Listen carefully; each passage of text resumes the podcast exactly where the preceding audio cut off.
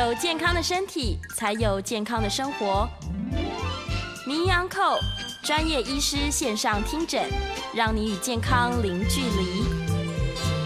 这里是九八新闻台，欢迎收听每周一到周五早上十一点播出的名医昂扣节目。我是肝胆肠胃科萧敦仁医师，负责每个月的第一个礼拜一的早上十一点的时段。今天节目在 YouTube 同步有直播，欢迎听众还有观众朋友在 YouTube 好频道留言询问相关的问题。在半点过后，我们也会收接听大家的 call in，有相关的问题欢迎打电话进来。预告 call in 的专线是零二八三六九三三九八。那我们今天要讨论的主题是西瓜味哈，还有胃食道逆流哦，究竟隐藏怎么样的风险？清明过后就是春天的最后一个月，不过现在还是在惊蛰过后哈。我们在呃天干地支上是卯月，那我特别在我们节目上面也提了好几个月哈，从从二月、三月哈到现在到四月了。因为在春天的季节里面，我们肠胃疾病非常的多哈，非常的多。今天要讲的西瓜味跟胃食道逆流也是，主要特别提示二月份八哥因为胰脏癌过世。这属于消化系统疾病。三月顾宝明肠胃出血，大量出血过世，也是属于肠胃疾病。那事实上，我在二月份，我们班有一位我们非常呃同学几十年的同学，也因为肠胃道大量出血过世。所有你有肠胃道不舒服的朋友，你记得一定要找找肠胃科医师做一下胃镜，哈，因为在这个春天，哈，因为木克土的关系，春天木气盛。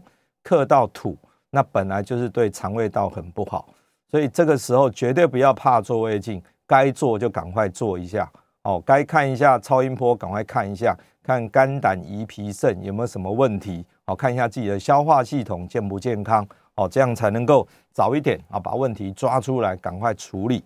在三月份一整个月哦，我们诊所大概所有肠胃科医师真的是忙翻了哈，大家因为一堆。过去不舒服的病人，在这个月全部通通在出现。那出现的时候，我们就看到非常多的西瓜味跟胃食道逆流。那我想，西瓜味在台湾媒体哦，所有的健康媒体当中，大概从来没有被提过哦。什么叫做西瓜味？哦，因为我们每每天在胃镜一看到说，哎，你看看又一条一条的，好，那我们护士小姐就说啊，又是西瓜味。说对啊，你都学会了哈。那什么叫西瓜味呢？那我们今天就趁这个机会了，跟大家提一下，其实西瓜味就是一种胃痉挛所产生的胃的一种图像。好，那我先先举一个例子啊，这个病人是在上个礼拜啊到我们诊所做胃镜。那做胃镜之前哦，他因为上腹部不舒服，就是心口的地方不舒服就医。哈，那他的饭后比饭前要来得严重一些。那我通常在做胃镜之前。我会先给病人吃一点点 PPI，PPI 就是一个质子泵阻断剂。那质子泵阻断剂吃了就是把胃酸抑制下来。好，那同时给他一个自律神经的调节剂。那因为这个这个四十岁这个女病患呢，她是一个嗯，诶电子公司的高阶主管哈，她压力也蛮大的哈。好，那先给她胃药哦，就这两种胃药给她处理哈。就过了一个礼拜回来。在做胃镜的时候，好，我们看这张图哦。这张图就是一个胃镜，我们所看到，我们可以看到从左右上到左下，好像有三条很清楚的红色的痕迹由上而下排列。那很多刚开始的时候，我们护理师会问我说：“萧医师，这是怎么造成的？怎么会这样子一条一条的，好像西瓜上面的纹路？”好，那我是说这个。纹路是被胃酸侵蚀造成，胃酸是侵蚀它，然后胃缩在一起的时候，侵蚀它就造成这种状况。好，那护士小姐就问啊，胃酸这么厉害，它只会挑一条一条的，它不会一整片都撒过去吗？好，那这个时候这就有趣了，这个牵扯到胃的一些一些机转哈。我们胃在蠕动的时候，要把胃的东西往下，等于要排到。要让胃的内容物往下到十二指肠，这时候它会蠕动的。蠕动的时候，它会缩在一起。缩的时候，因为一阵一阵的蠕动，它不会固定缩在那边。假设它固定缩在那边的时候，就产生所谓的胃痉挛。那胃痉挛对病人来说，他是会不舒服的。有时候太大力的时候，会整个像脚抽筋一样，又筋痛到整个人会缩在那边。好，假设我们在 YouTube 上的朋友就看得到我的手势，因为手是整个蜷缩在一起，就像胃整个缩在一起。缩在一起的时候，这里面呢，内里面就是胃的内腔。那胃的内腔里面有胃酸，胃酸就会对它接触到的这几个面呢，就会产生侵蚀的作用。不要忘记，胃酸是盐酸，盐酸在空腹的时候 pH 值只有二，在饭后最厉害的时候，甚至于 pH 值会降到一点五，所以它是属于强酸。那强酸，当你胃一直缩着。这里面接触到胃酸的部分呢，就会受到这个盐酸比较长时间的侵犯，甚至于也会把我们胃的表面上本来就有一层黏液层给稍微破坏掉，以至于胃酸就直接侵犯。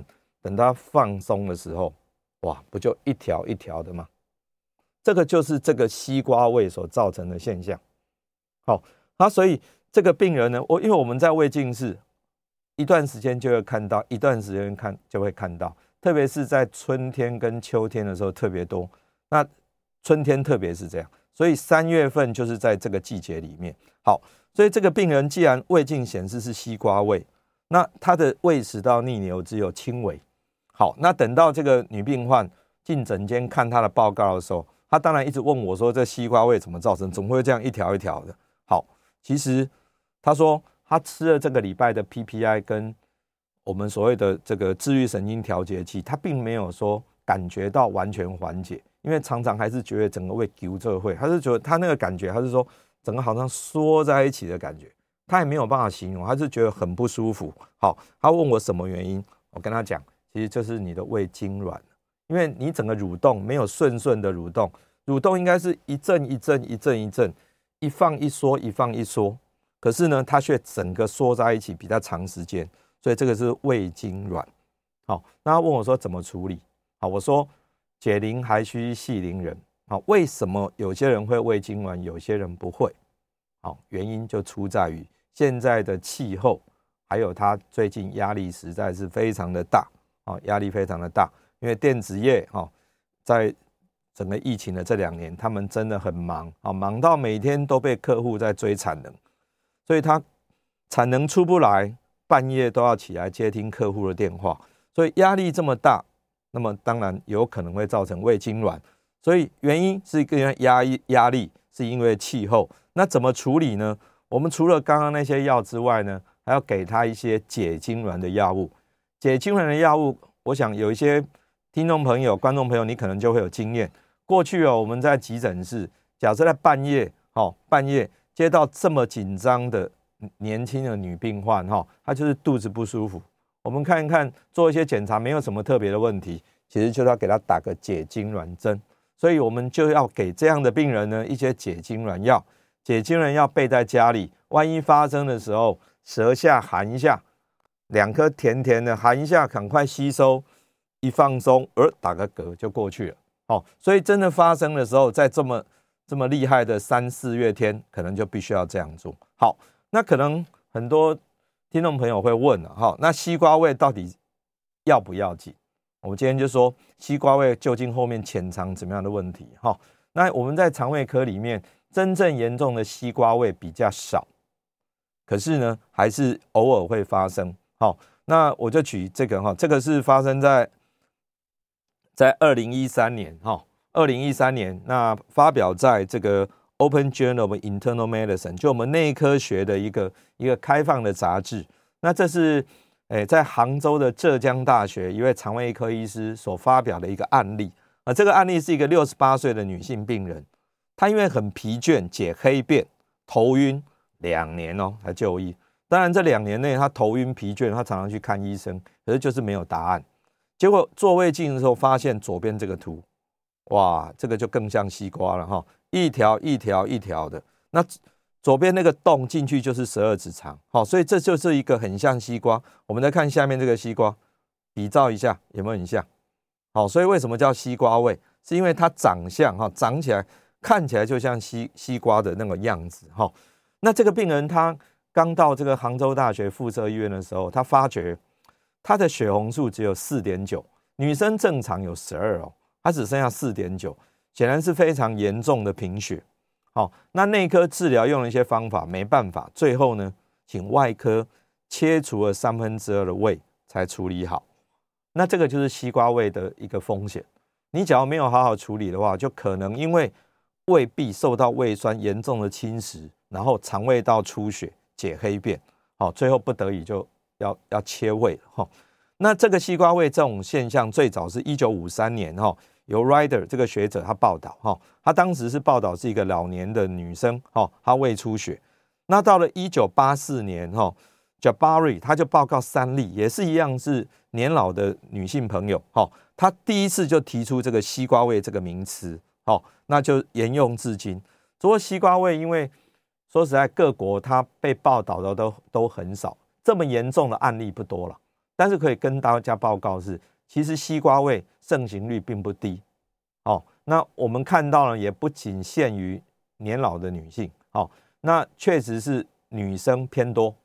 那我们现在看到的大概中年女生、年轻女生都有，但是明显的比男生哈，大概三比一哈，男生也有，但是比例比较偏低。好，那为什么会造成这个问题？好，它有非常多的假说。这个假说来说的话，呃，有人说它是因为跟一些诶，自体免疫的疾病啊有关系，好，什么雷诺氏病啊、SLE 啊，好，红斑性狼疮有关。但是我个人认为，好，我也跟一些学者，我们共同的想法是，它就是跟蠕动异常有关。因为你假如不用这样来解释的话，你如何去解释它只有一条一条的？我们有时候开玩笑，广告说，哦，这个机器会酸头刀，胃酸难道还会选地方，还特别挑成一条一条？所以它一定跟它的蠕动有关系，好，所以它的蠕动异常，痉挛的时候，整个缩在一起，让这个里面哈，在胃的里面哈，内里它被胃酸侵蚀所造成的，这样比较能够解释它这种像西瓜的条纹一样的，好，这种状况，好，所以假设你有吃了很多胃药，你还是没有办法缓解你的胃的不舒服，这个时候你不妨你一定要找肠胃科医师，好好做个胃镜。哦，因为我刚刚讲 PPI 这些药，我们以台湾目前的药物管理，事实上你在在药局就可以买得到了。但是你买的这些药还是没有办法缓解的时候，三四月千万不要不理它，赶快找肠胃科医师做一下胃镜，才能够了解你到底有没有问题，哈，有没有什么状况。好，那讲了这个西瓜胃以后，大家也了解哦。刚刚讲三月三月份，我们真的做非常多的胃镜。另外一个最多最常见的就是胃食道逆流，哦，反而胃溃疡很少见，哦，因为胃溃疡跟幽门杆菌比较有关系，而幽门杆菌大部分目前哦吃药吃两个礼拜都杀掉了，哦，所以溃疡现在很少，会看到溃疡都是因为吃消炎止痛药造成的，好，那胃食道逆流在三月份也非常常见，哈，我再举这个例子，哈，一个六十二岁的工厂厂长，哦，他常常胃酸逆流，他会有时候胸会闷痛。可是六十二岁就是有点风险哈，因为中老年了哦，胸痛会不会有什么问题？可是他觉得因为有酸逆流嘛哈，他就看电视广告，他先买了最强的胃药哦，就是 PPI，他就自己去西药房买药，他觉得吃的时候就有一点效，可是偶尔还是会痛啊。那朋友就会跟他讲说：糟糕，你这个会不会是心脏病啊？所以他就赶赶快去新医院找心脏科医师。那心脏科医师一开始已经做心电图嘛，心电图看起来没事啊，好，那再做一个二十四小时心电图，也没有看到什么特别的，看起来像心肌梗塞或心肌缺氧的状况，可是他还是不放心，他就跟医师讲说，那你帮我做个心导管，好，心导管就是要看说冠状动脉有没有问题，再做也没事，好，这个时候呢，他他就想说，好，既然没事，那那再做做看，可是还是常常会胸痛。最后没办法，他实在是不堪其扰，最后先跟公司申请提早退休。所以退休以后还是问题还是在嘛，他就跑来做胃镜。最后我们看到就右边这个图像还是很清楚，就是一个胃食道逆流哦，就是胃食道逆流一条一条的往上，这才是中等程度的胃食道逆流。好，这是我们给他用的质子泵浦阻断剂。好，因为他没有胃痉挛，他没有西瓜胃，所以给他一个自律神经调节剂。他过一个礼拜，他说好多了，他好多了哦。所以他这种非心因性的胸痛啊，他一个礼拜回来，他说好了九成了。他问我为什么？哦，他这么辛苦，他几个月这样努力下来，他为了他还提早退休，到底怎么回事？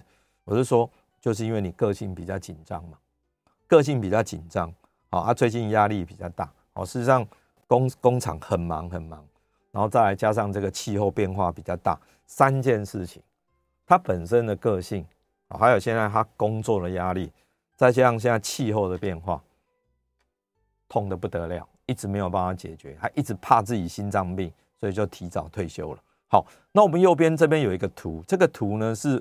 我们身体的自律神经的图像，那比较复杂。我简单讲，其实哦，我们的肠胃整个蠕动主要是靠副交感神经在控制，也就是最上面有一条叫做 vagus nerve，它叫做迷走神经。迷走神经是我们人的第十对脑神经，它负责了几乎我们肠胃的整个蠕动。可是当你紧张的时候，交感神经就会兴奋，这个时候副交感就被压下去了，以至于你整个。肠胃的蠕动就异常，蠕动异常的时候，酸当然就很容易从胃跑到食道来。好，胃跑胃酸跑到食道，这就是胃食道逆流。那假如说因为紧张，紧张到整个胃缩在一起，就会造成我们刚刚的西瓜胃。这个事实上都跟自律神经有关系。好，所以假设在三四月有这样的问题，真的要好好的哈找肠胃科医师看一下。所以我们今天有一点时间，我们再把胃食道逆流。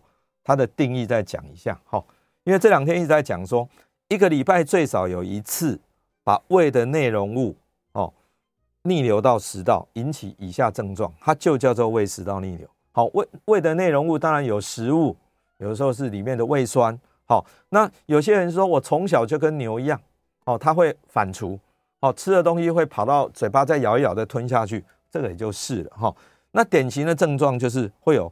灰球心哈，火烧心的感觉，或者有胃酸逆流感，好，胃酸逆流感有这些，甚至于说吞咽困难、吞咽疼痛，这你一想就知道说这个一定是我食道的问题，这叫典型症状。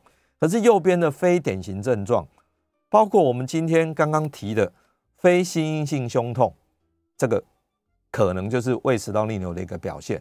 那有人会用咽喉咽喉炎来表现，喉咙痛。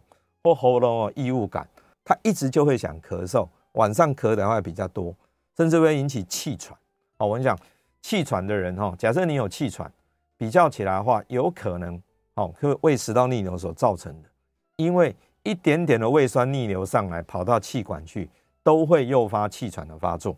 哦，还有一种是口水过多。哦，之前有一个从台北哈，也是听到我们的广播，从台北到桃园来找我，他说。我就是口水很多，到底是什么原因？哈，我跟他讲说，这个就是因为你胃食道逆流起来，胃酸是侵犯到这食道。刚刚讲食道是被这个副交感神经所所控制的，就副交感神经被刺激以后，口水分泌就会比较多。所以这些都是非典型症状所产生的一些问题。哈，好，那非典型症状产生，你想想看，咽喉痛你会找谁？找耳鼻喉科。气喘会找谁？好，咳嗽会找谁？可能找胸腔科。胸痛呢，你就找了心脏科。所以，我们肠胃科常常是耳鼻喉科也看了，胸胸腔科也看了，心脏科也看了。他最后就说不对啊，我的我的部分都没问题，才转到肠胃科来。哦，这个时候我们做胃镜，有时候处理一下，哦，确实就会获得缓解。哦，所以胃食道逆流到底怎么造成的？它就是一个多因性的疾病。我刚提到说。遗传的因子哈，大概解释了三分之一。好，那我也好友诶，因为我常常诶有时候会到电视节目上讲一些健康的议题，那跟一些主持人有一些接触，那最少有两个主持人就亲口跟我说：“对啊，我从小就跟牛一样，食道都会都会把胃的食物上来，再咬一咬，再吞下去。”好，那这个就是遗传的因子哈，因为食道下面的括约肌比较松。那环境的因子就跟体重有关。好，跟你的饮食有关，吃太甜、吃太油、吃太饱、吃太快，包括抽烟、喝酒，这都也会让括约肌松开。好，那某一些药物也会，例如说我们吃血压药的钙离子阻断剂，甚至于肌肉松弛剂也会。那当然年龄增加，哦，越年纪越大，这个括约肌越松，就也会有这个问题。那包括我现在讲的季节转换，也是造成啊胃食道逆流的可能的原因。好，所以在治疗上面，我们要治疗胃食道逆流，说实在没有什么撇步，就是把刚刚那些不要只靠药物，只靠药物是不会好的。哦，例如说一直讲质子胖普阻断剂、肠胃蠕动的促进剂，一直都在吃药物，那要吃到什么时候？哦，每次病人吃好一点点，他就会问我说：“我什么时候能够停药？”哦，这个时候我就是把问题丢还给他，因为你只要生活习惯不改。你的个性不改，那他怎么会好？那病人当然有时候就会说，他个性怎么改？好，我们只能说，我们尽量把自己的压力降低，尽量把自己的压力降低。好，所以最起码你做到不要太紧张，你不要太忙，好，不要太忙，不要在季节转换的时候不注意穿衣服。哈，像这种天气，今天又降到，现在是二十一度，还不错。昨天最低在十三度、十四度，听说明天温度又要上升了。就是这种温度变化的时候，就会产生你肠胃的蠕动异常。好，所以我们真的是要注意啊！哈，那另外体重一定不能太重嘛，你一定要减肥，把它体重降下来嘛。不要穿太紧的衣服啊，不要吃甜，不要吃油，不要吃太饱，不要不要吃太快，这些都做到才可以。好，那我们先休息一下，广告过后我们接听大家的 call in。好，那 call in 专线是零二八三六九三三九八。欢迎回到九八新闻台名医昂扣节目，我是肝胆肠胃科肖敦仁医师。接下来我们将开始接听听众朋友的 call in 电话，我们的 call in 专线是零二八三六九三三九八。好，我们先接听王先生的电话。王先生，萧萧大夫你好，是你好，你好，我姓王，我今年九十四岁。哦，那个我过去啊，这个八十几年的得过这个胃食道逆流，是照胃镜来看的时候。然后就给我吃个耐心哈，哎哎，一吃吃了两三个月就好掉了。嗯，但最近呢，呃，偶尔发作的时候，偶尔不舒服。我这个不舒服就是一讲话讲多哈，喉咙卡卡的，就痒痒的，就会咳。是，呃，就咳。所以吃的话呢就好。这一次呢，因为我是一百零九年也做过胃镜嘛，是，医生说没什么没有什么问题。所以这一次呢，我什么我得了这个病之后卡卡的会咳。我不敢到医院去，因为现在这个新冠肺炎的关系哈，胃镜我自己就买了耐心自己吃，我吃了差不多三个多月，稍微好已已经差不多快好了。我这种情形的话，吃这个耐心吃多了之后，有没有什么重要的附大呃副作用在里面？嗯，但是我这好了之后，当然我会去照胃镜了。谢谢你，吃这个耐心有没有什么副作用？好，哎，谢谢王先生的问题哈。好，王先生非常的高寿哈，九十四岁哈。这是我们羡慕哈，希望大家我们都跟你一样哈。那而且你听起来这个中气十足，很棒。那王先生有胃食道逆流的问题哈。那一百零九年做过胃镜哈，到现在等于是两年前。那现在因为医院有疫情的关系，不太敢去做胃镜，所以就自己在西药房买奈士恩 Nexium。Nexium 是一种 PPI，就是我们刚刚讲的质子胖普阻断剂，它吃的时候可以把胃酸降低。那么一般就可以把胃食道逆流的症状大概缓解下来。好，那假设说，呃，吃了这个奈斯恩很好，那又担心哈，那奈斯恩可能会造成怎么样的问题呢？因为把胃酸全部压掉，那么同时就是让你的肠胃道比较容易感染。所以假设你在吃 PPI 的时候，请你吃东西尽量不要吃生食，好，尽量不要生食，熟食会比较好，因为生食的话，肠胃道感染的机会会上升。哦，这个是很重要。那么第二个，吃到 PPI，你把胃酸降低，同时啊，你的钙离子的吸收也会减少，那就很多人怕会造成所谓的骨质疏松症。那当然，骨质疏松症以女生更年期后的女生为多。那王先生是男生，但是也高龄了哈，所以还是要注意一下，在吃 PPI 哈，在吃奈斯恩的过程，可能还是要补充一点点的。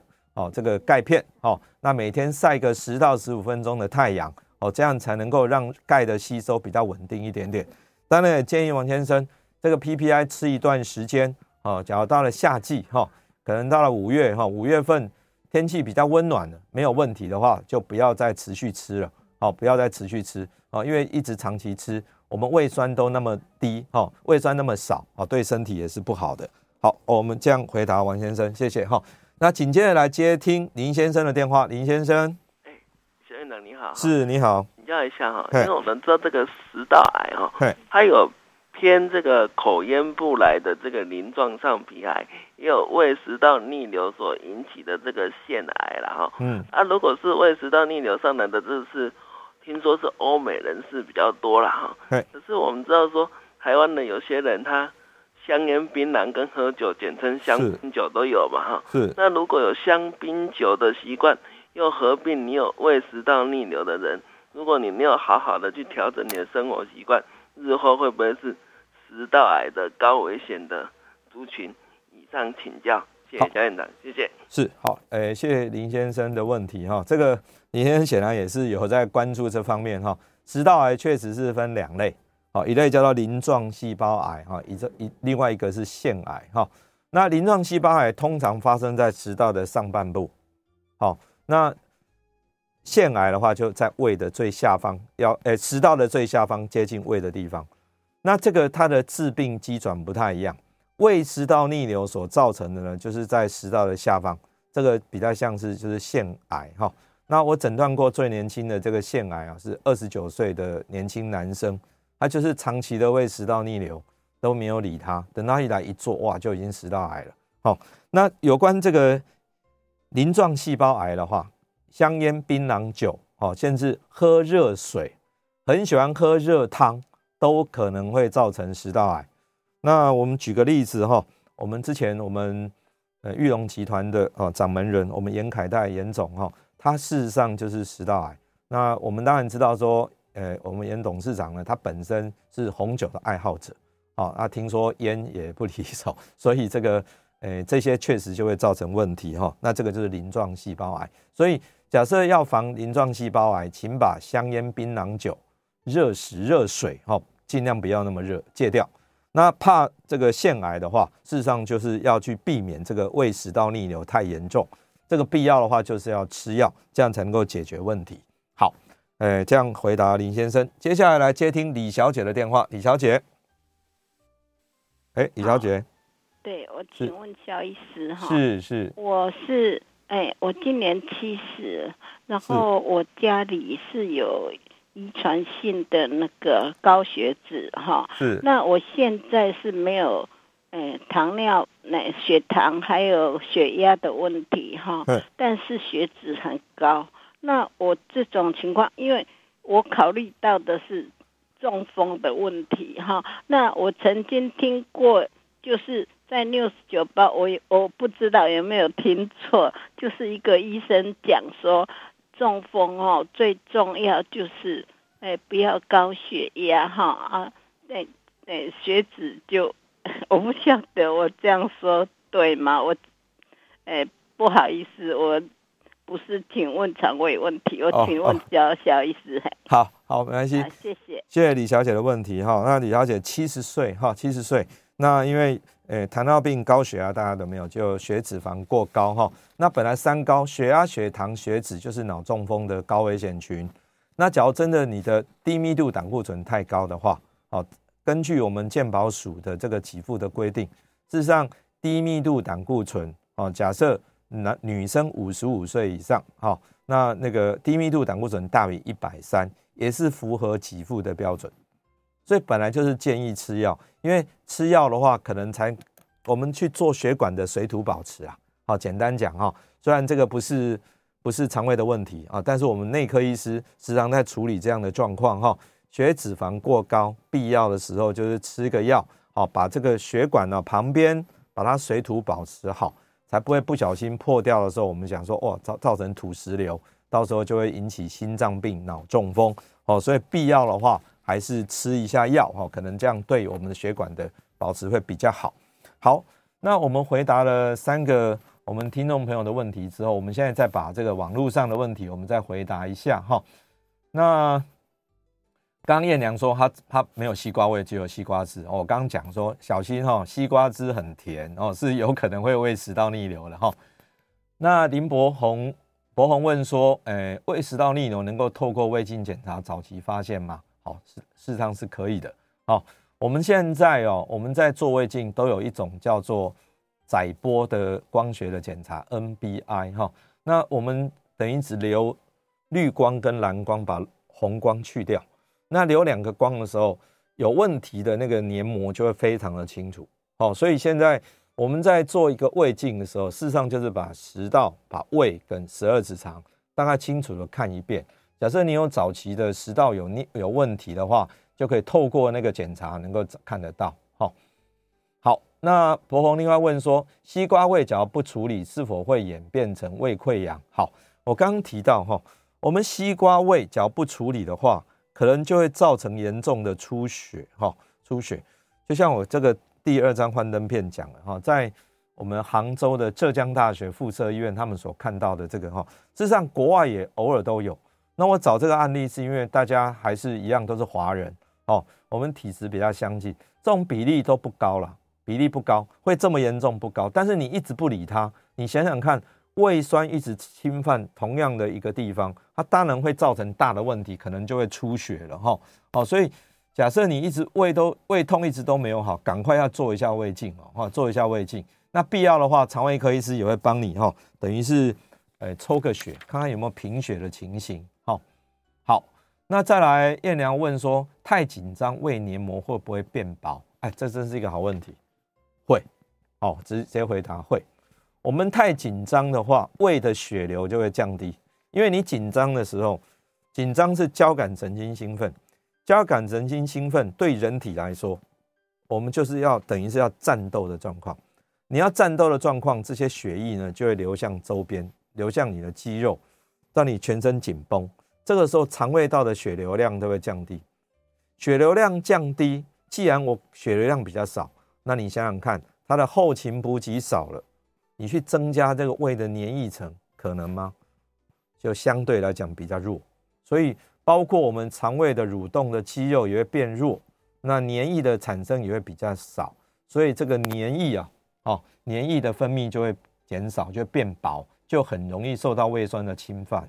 好那另外是 J.I. Wong 哈，应该是翁先生，他问到胃溃疡治好了，好，可是常常还是会胀气，饮食也很注意不吃胀气的东西，请问怎么避免？哈，那胃胀气哈，有了胃气要如何在不服药之下排出啊？事实上，这个胀气是一个我们肠胃科也是常碰到的问题。说胀气气哪里来的才是才是核心的问题嘛？我常常讲，我们的胃里面的气有三个来源。是你自己吞进去的，是第一个。吃饭吃太快，吃饭讲话哈，嚼口香糖就会吞很多气进去。第二个，我们很多食物会产气啊，例如说地瓜，例如牛奶，例如洋葱，哦，这些都会产气啊。啊，第三个，我们肠道里面坏菌比较多，也会产气。好，所以假设你气很多，哦，当然尽量去食物去避掉，吃饭吃慢一点。好，那不得已的时候要用一点益生菌啊，这个把肠道的好菌多。养一些肠道菌，它的代谢过程是不产气的，但是坏菌会产气。哦，那假如说气这么多啊，排出排出只有两个办法，呃，往上打嗝，呃，要不就是往下，往下就是放屁排出来。哦，所以气多的时候，大概只有这两种这几个状况了哈。好哦，好啊，接下来是唐先生哈，他说前一阵子拔牙植牙必须吃抗生素哈，那睡前清晨吃药导致胃食道逆流。哦，那怎么办哈？哎，这个吃到抗生素，整个身体哈，确实是会产生很大的状况哈，整个会乱掉哈。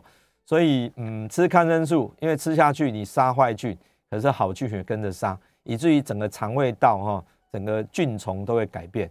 那真的是必要要小心一点哈。好，没关系，我们先休息一下。好，广告回来再接听大家的 call in，call in 专线是零二八三六九三三九八。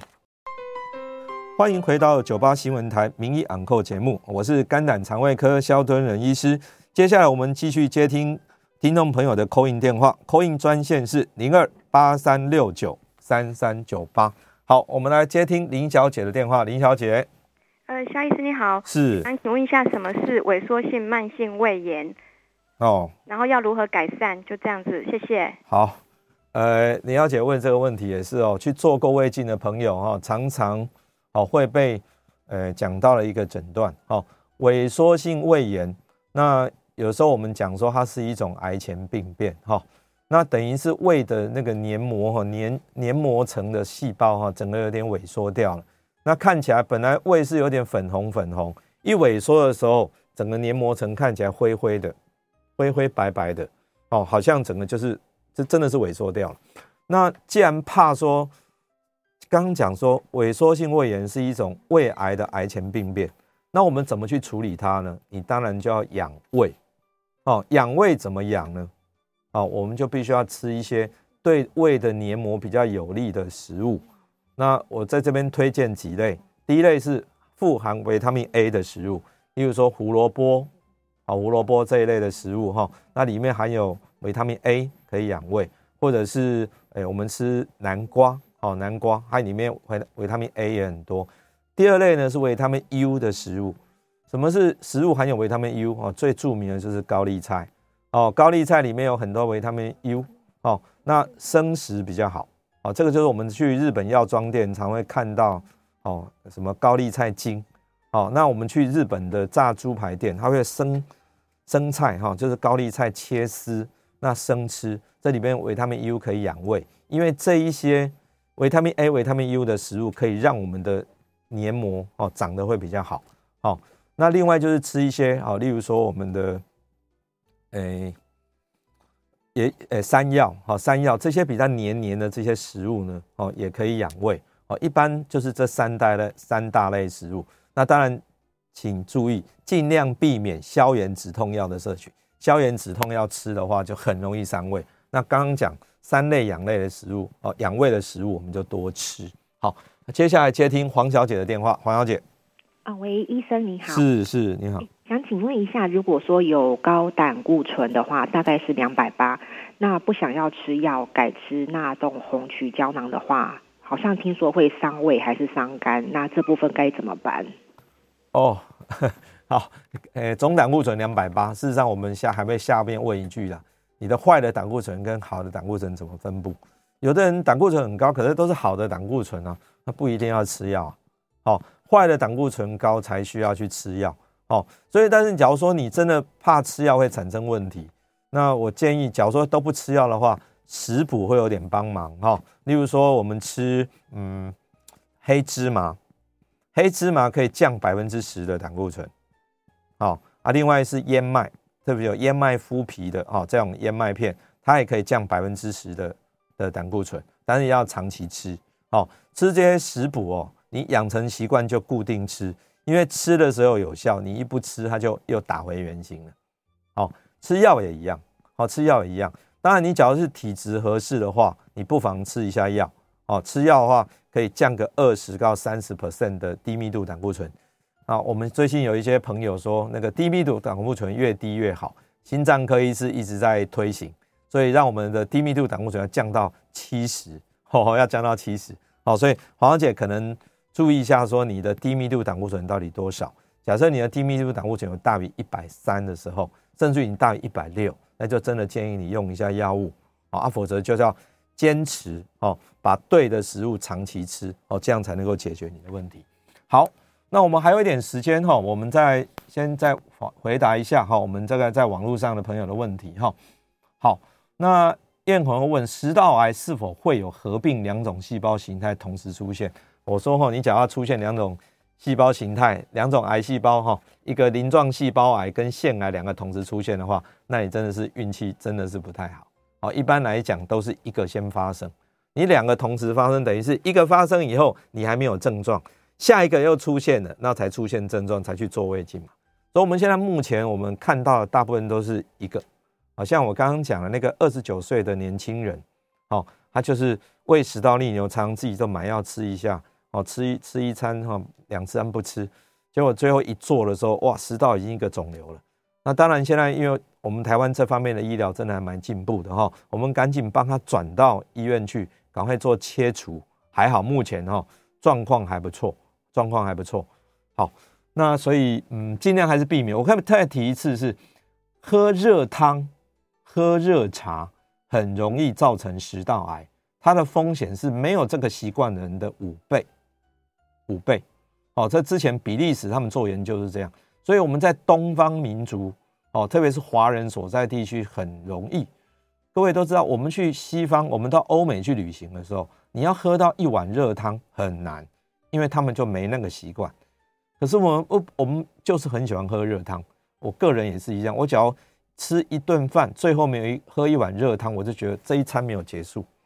但是小心汤就是稍微把它吹冷一点点再喝下去，因为那么热的汤一进到食道，对食道黏膜就是一种伤害，而且会发生在食道的上半段。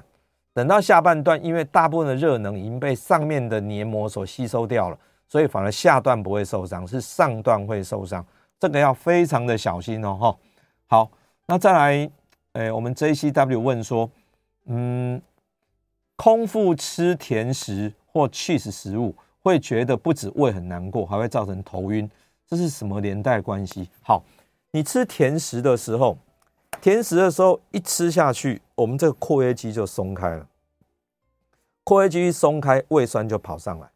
事实上，这个时候我们的副交感神经是受到很大的刺激，因为刚我一直在强调说，我们食道整个都是被副交感神经，就是这个迷走神经所控制的。迷走神经一旦被兴奋之后，你除了口水分泌多，你心跳也会慢下来。那有时候你就。一心跳慢下来，你会觉得会头晕，哦，血压可能低下来，你就觉得晕晕的不太舒服，哦，所以你有这种经验的话，就请你不要一下子吃这么大量的甜食，好，我自己哦，我很少胃食道逆流，很多人问说啊，萧医师你自己肠胃科医师，你会胃食道逆流吗？我说我吃错也会啊，好，我第一次就是吃师大哈，我们师大有一个很有名的菠萝油，各位知道那菠萝油菠萝面包是甜的嘛，里面夹一块 cheese。好，一个甜一个油，我吃下去。我因为本来是买给我们家小朋友吃，就小朋友不吃，第二天早上我上班前把它吃下去，就上班开车的时候，哇，好可怕，一股胃酸从胃哇直直冲上来，我赶快一口口水吞下去，否则一伤到咽喉，我想完蛋了，声音就哑掉了哈。这是我一次经验哈，太甜太油真的不要去碰，碰的话会很大的问题。好，那吃甜食，呃。威廉问说：“吃甜食不利健康哦，你不知道吗？哈，这个确实哈，吃甜食真的是不要了哈。这个甜哦，糖要非常的少哈，糖不要太多。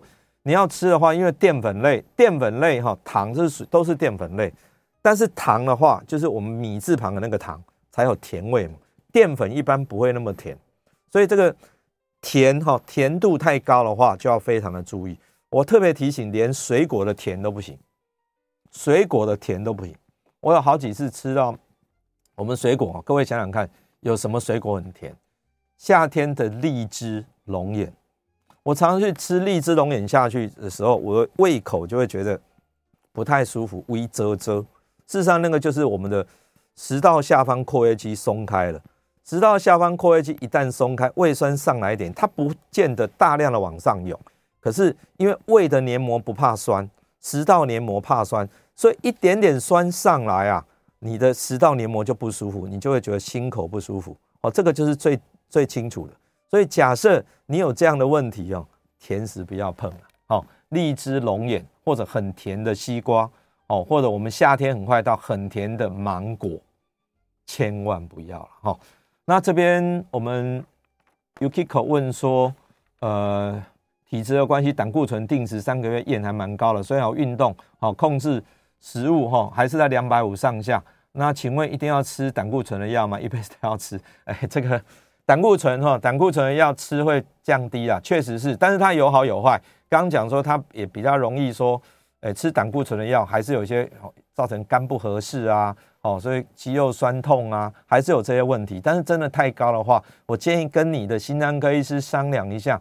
必要的时候还是要吃一下药，可能会比较好，然后可能会比较好。好，不吃的话就是怕心脏出问题。好，那我们注意，我们今天还是回到胃食道逆流，吃甜、吃油、吃饱、吃快、抽烟、喝酒、太紧张、太忙、气候变化、体重过重，都会造成胃食道逆流。好，在这个三月份这个季节里，请大家一定务必要小心。好，要把这个我刚刚讲这些危危险因子尽量避掉。假设有问题的话，就找肝胆科医师和肝胆肠胃科医师做一下胃镜。好啊，我想我们今天节目就进行到这边。我是肝胆肠胃科肖敦仁医师，也非常谢谢大家今天的收听，再见。